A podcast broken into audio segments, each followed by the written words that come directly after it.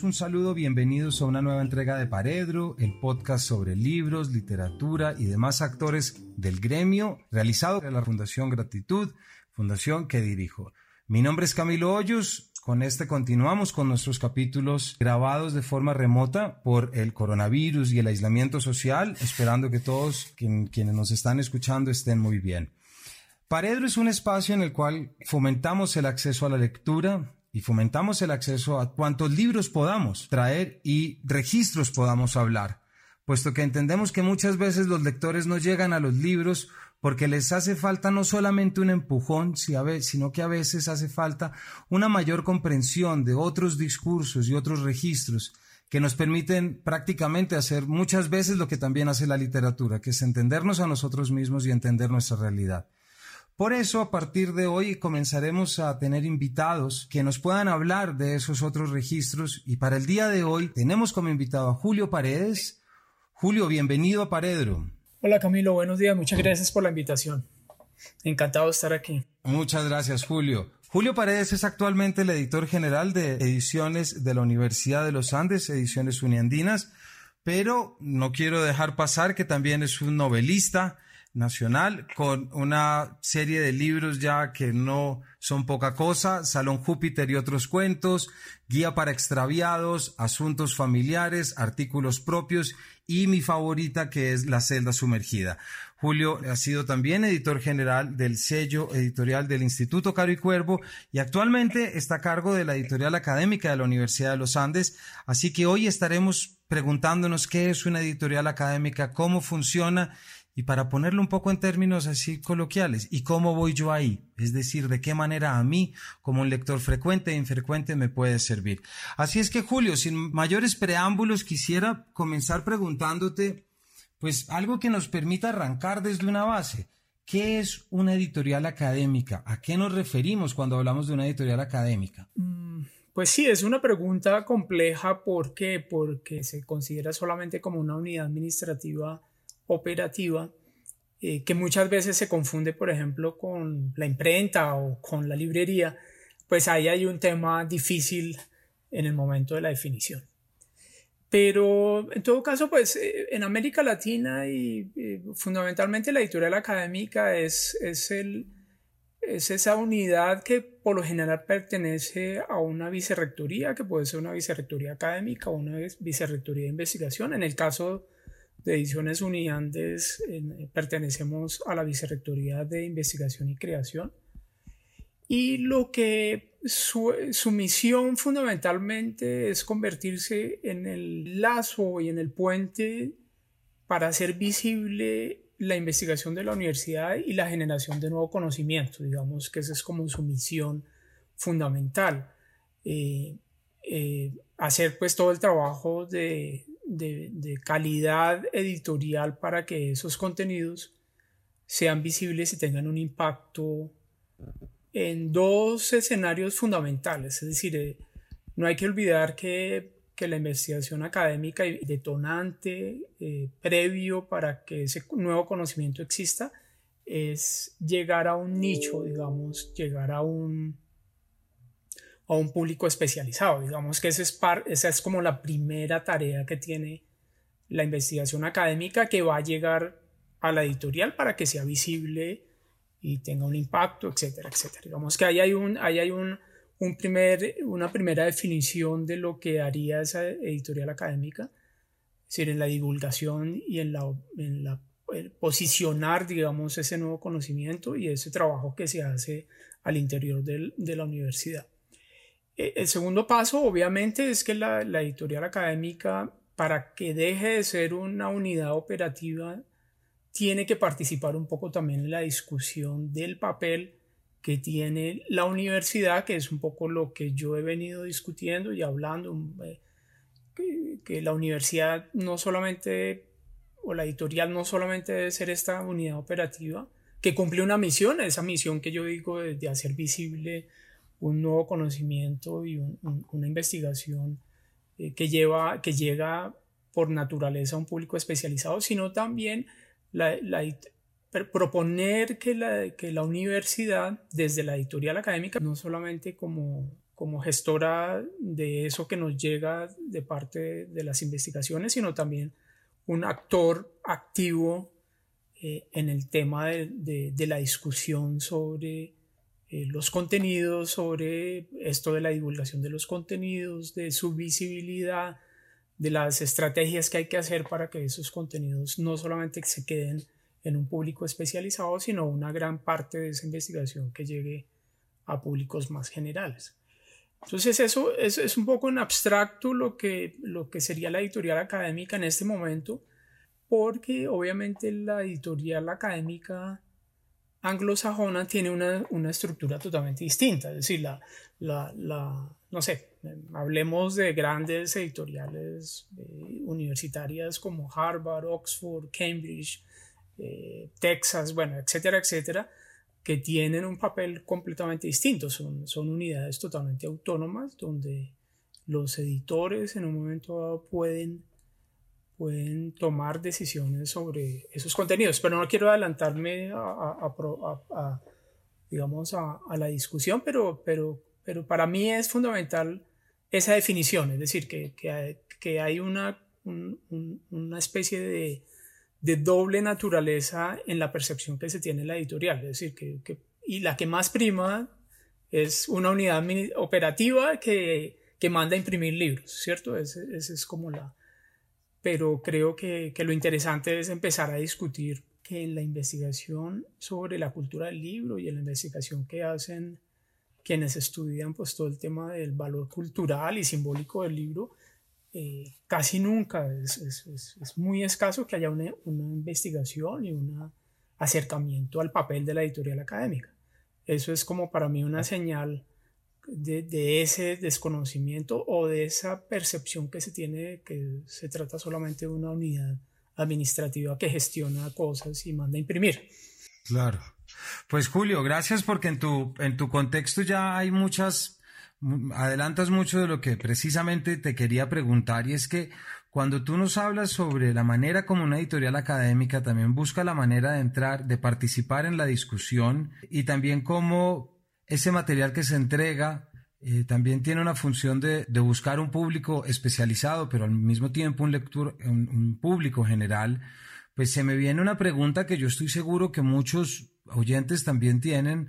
eh, de pronto los que hemos formado parte de, de un sistema académico más que aquellos que no lo conocen, pero siempre nos preguntamos y quería preguntarte qué papel juegan las editoriales académicas en esto que llamamos transformación del país. ¿Y a qué me refiero con esto que llamamos con transformación del país? Es decir, en el conocimiento y la utilización de un saber histórico, de un saber, eh, digamos, de una historia, de un concepto que nos permite entrar a solucionar problemas actuales, acuciantes, eh, y yo creo que ahorita en época de coronavirus y con la pandemia vamos a estar hablando de eso y vamos de hecho a cerrar con un libro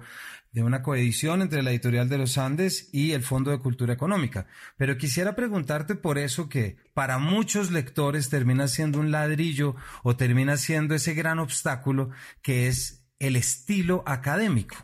y obviamente las particularidades propias y necesidades propias de una escritura académica. Entonces, quisiera saber, Julio, ¿tú cómo entiendes que debe ser la función del editor académico como tú eres y la editorial en esta generación de un lenguaje que nos permita a todos participar de la discusión y saber cómo más podemos cambiar? Hay un ejemplo que te ponía ahorita y es una vez que escuché al, a Carlos Magdalena, el autor del Mesías de las Plantas, que él decía, eh, si nosotros queremos ayudar a que las plantas no desaparezcan y a mostrar el gran problema en el que estamos, pues tenemos la obligación de escribir de una manera que, nos permita llegar a todos y no quedarnos únicamente con los expertos que ya saben, por supuesto, de qué y en qué consisten los problemas. Sí, claro, ese es, ese es un punto fundamental eh, para poder definir también la naturaleza o la misión o la esencia de la edición académica.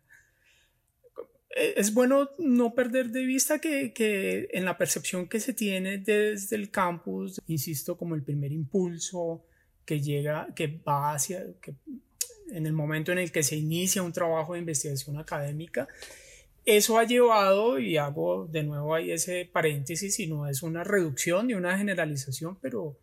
pero sí se ha llegado a que a cierto tipo de perversiones, que es toda, es toda esta discusión a raíz de la citación. Es decir, que,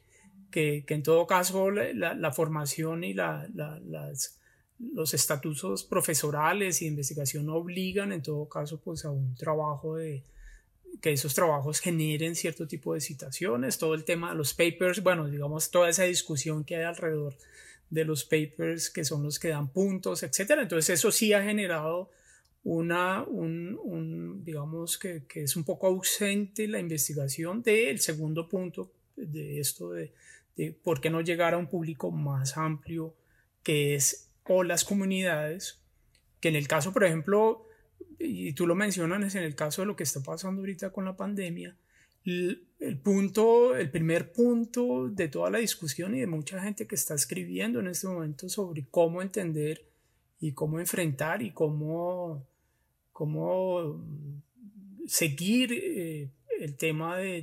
de, la pandemia es desde la academia, es decir, es desde la investigación. Quien, eh, los primeros a quienes hay que escuchar en este momento son los científicos, es decir, la ciencia es la que nos está dando. ¿Y, y por qué es importante eso? Eh, que es un paréntesis de, de, lo que estamos hablando. Es importante porque tú sabes que todo este tema de la posverdad pues viene precisamente de una de una negación desde la ignorancia y de muchos políticos con mucho poder que sabemos quiénes son, eh, de, la ignorancia y del desprecio a la, a la verdad que trae la ciencia. Entonces, ¿eso por qué es importante? Porque precisamente eso, esa discusión sobre un tema del coronavirus es lo que genera la academia en su investigación.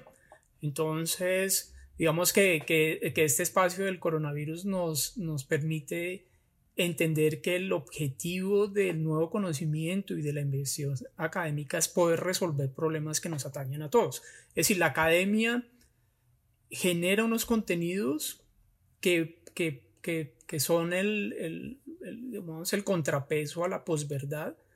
y, y, y, entiendo que, que lo que se busca es que esos contenidos, como en el ejemplo que tú das sobre entender el cambio climático y la desaparición de especies, solamente para que eso sea efectivo, pues tiene que llegar a un público masivo o a una comunidad que pueda usar ese conocimiento para resolver problemas puntuales. Otro de, los, de los tipos de contenidos que puede generar la academia son pues eh, toda la discusión y la reflexión sobre políticas públicas, por ejemplo, que es uno de los temas también que el coronavirus nos puede generar como qué hacer con una población o con países pobres frente a un tema económico y de desigualdad que se, que se va a ampliar como consecuencia del coronavirus. Eso es como un paréntesis de, un, ejemplo concreto que tiene que ver con tu pregunta de cómo los contenidos, si tienen una retórica y un propósito mucho más allá, mucho más amplio, mucho más que no se detenga solamente en esta en este objetivo eh, primor, digamos, no primario, pero en este objetivo de la citación como única forma de, de tener una, una, carrera académica, eh, cómo ese, e, esa manera de escribir o esa manera de acercarse al público, pues sí tiene una incidencia real para resolver problemas reales. Entonces la, la editorial académica y el editor pues debería aunque no es tan fácil hacerlo porque la estructura, digamos, de las universidades eh, en general en América Latina,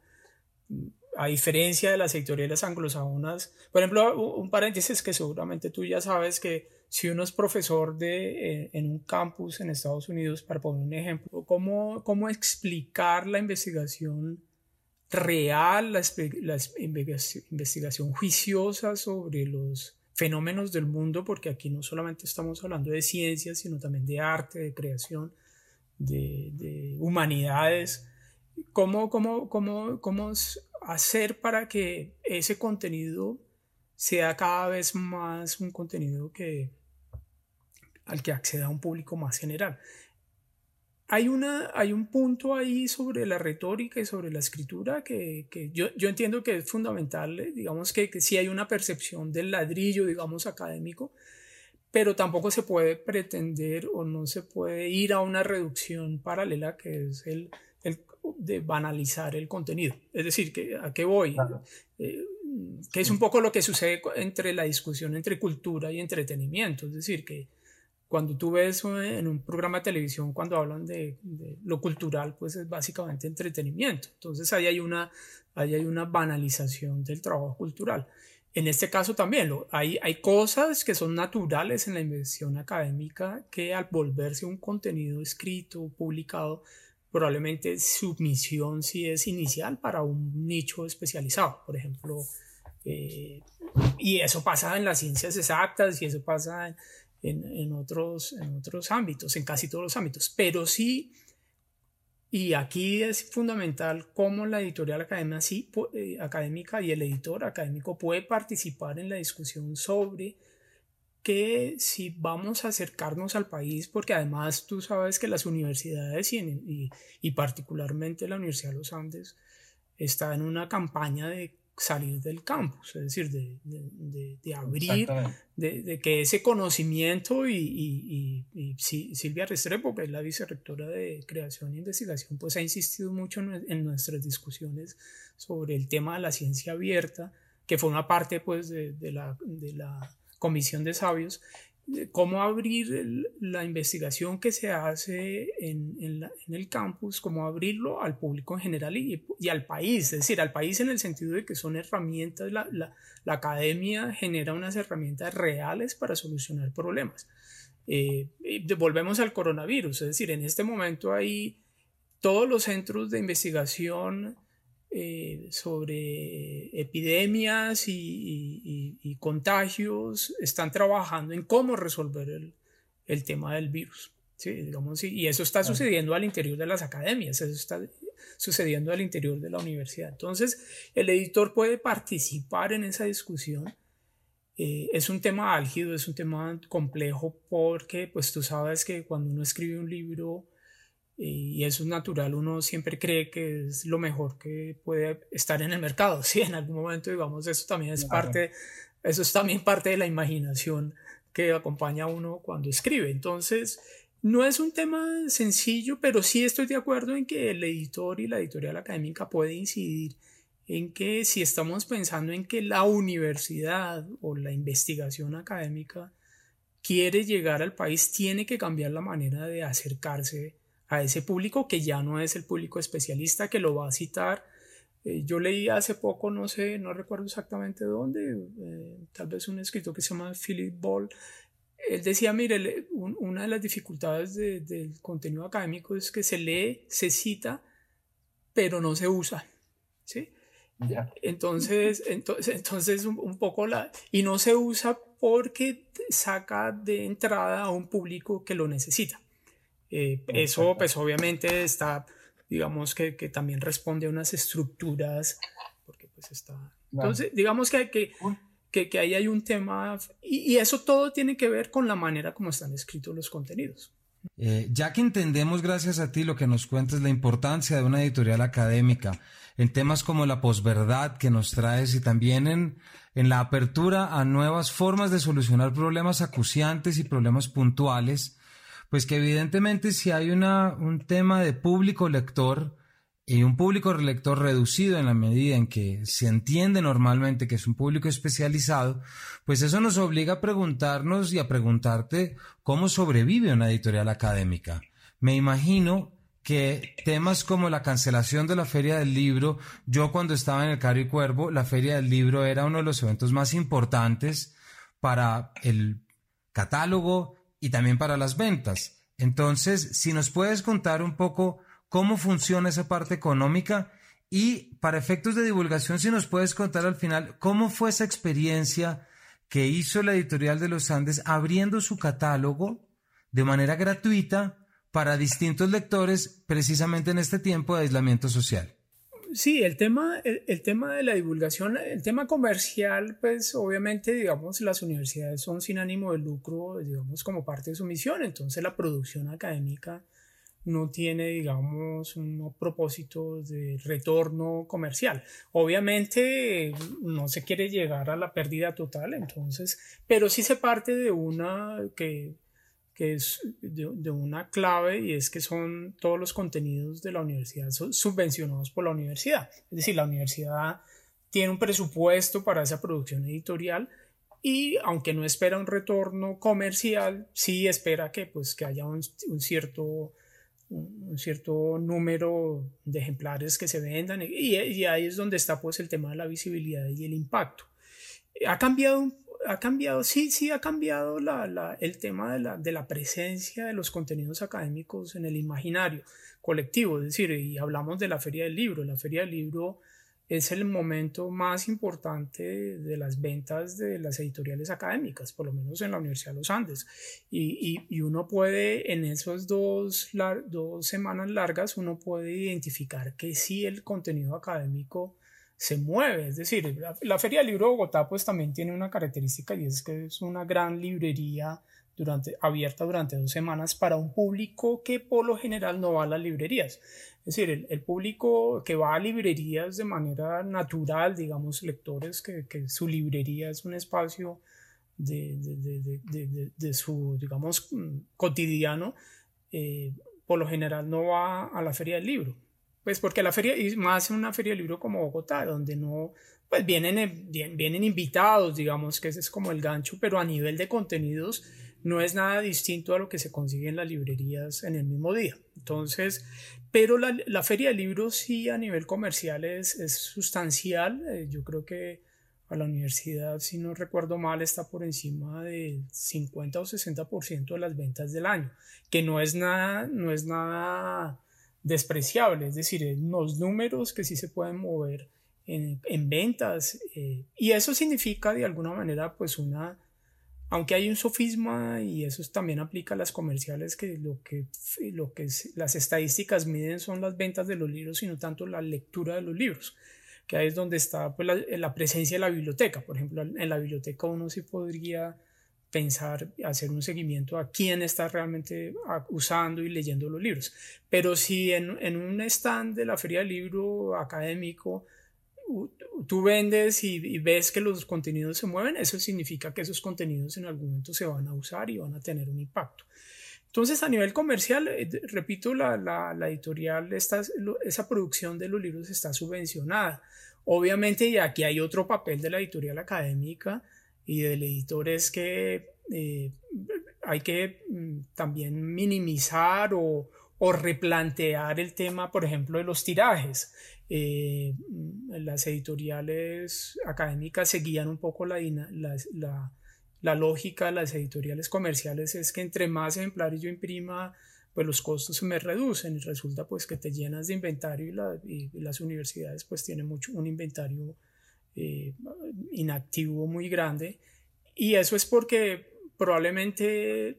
y volvemos a esa idea de quiénes son los públicos lectores probablemente hay mucha producción de la universidad que va a un público especializado, entonces eso significa que los tirajes tienen que ser mucho más cortos. Ese, por ejemplo, es una tarea que también tiene que pensar el editor. El editor a nivel también de comercial, el editor también tiene que ser un, actor activo, por ejemplo, en,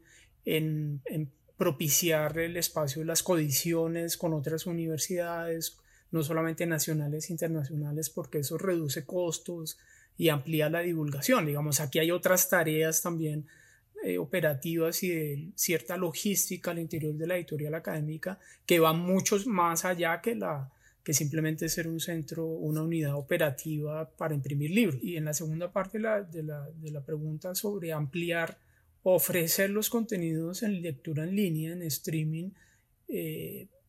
viene un poco de, también de la mano, es una iniciativa que pues yo propuse para, es pues, que me parecía natural y siguiendo un poco lo que estaba sucediendo entre otras editoriales académicas, no solamente nacionales, sino por fuera de Colombia también, esta, esta idea también de la ciencia abierta. Es decir, yo, ahí hay una discusión de base, es una discusión que viene desde hace, desde hace varios años en Europa, y, eso tiene que ver por la naturaleza de las universidades. Es decir, Colombia a nivel de producción editorial es una combinación bien particular porque la producción de ISBNs del país, casi el 30% de esos ISBNs lo generan las universidades, que es un número bastante alto, decir, frente a las comerciales. y de una combinación muy particular también de, entre universidades privadas y universidades públicas. Por lo general en Europa o, en el sur de, como en Argentina o en México, por ejemplo, eh, la gran producción es de universidades públicas. Entonces, que también están subvencionadas por el Estado, etcétera, y ahí sería natural que esa producción de editoriales universitarias públicas fuera en acceso abierto, por ejemplo. Eso sería yo soy un defensor de, yo, yo como editor creo mucho en el, en el acceso abierto, es decir, yo eh, que, creo que, que, que, en la discusión lo que se, el acceso abierto no es que sea un acceso gratuito, es un acceso que abre precisamente, digamos, literalmente abre la posibilidad de yo acercarme a contenidos que me pueden ayudar a resolver cosas concretas, no solamente desde un estudiante que no tiene recursos para poder acceder a sus contenidos, por ejemplo, o de profesores que tampoco tienen recursos, o bibliotecas que no tienen recursos. Es decir, ese público lector que, que la universidad también está buscando para ampliar y salir del campus, pues tiene que ver con un público que no tiene acceso, que no tiene las maneras de acceder a esos contenidos. Es decir, un libro de 50 mil pesos, pues obviamente es un libro que muy poca gente en un país como Colombia puede acceder. Y, y, si, y, si yo, y si yo quiero hacer una biblioteca y tener contenidos, de hacer una iniciativa de poner en lectura en línea los contenidos como parte no solamente de ayudar a, digamos, a una coyuntura, pues porque esta iniciativa de, lo, de la plataforma que fue una iniciativa pues que yo inicié hace unos cinco años o más o menos en, la universidad, de, de, tener los contenidos en ebook por distintas razones y una era esta, es cómo, cómo, cómo hacer para que los estudiantes del campus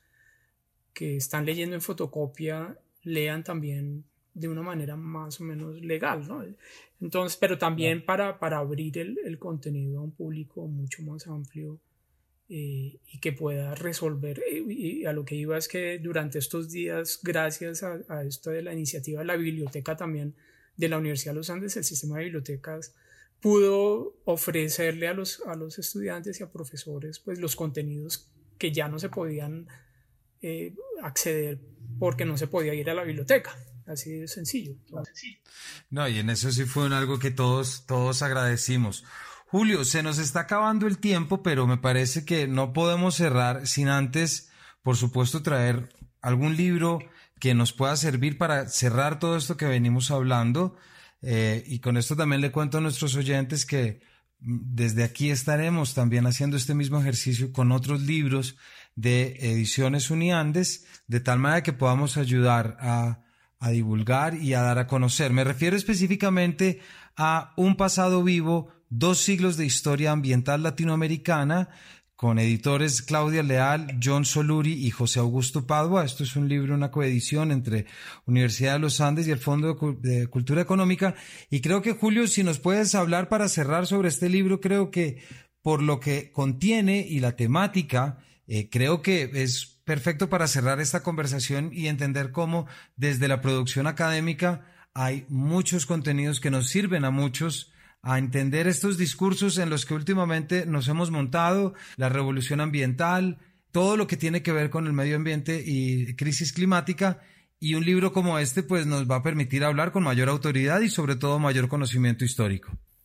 Pues mira, este libro, este libro, hablando con el, de lo de que está sucediendo, es un libro importante también. ¿Por qué? Porque nos hace pensar y nos ayuda también a, a pensar en una de las teorías de la discusión alrededor de la pandemia,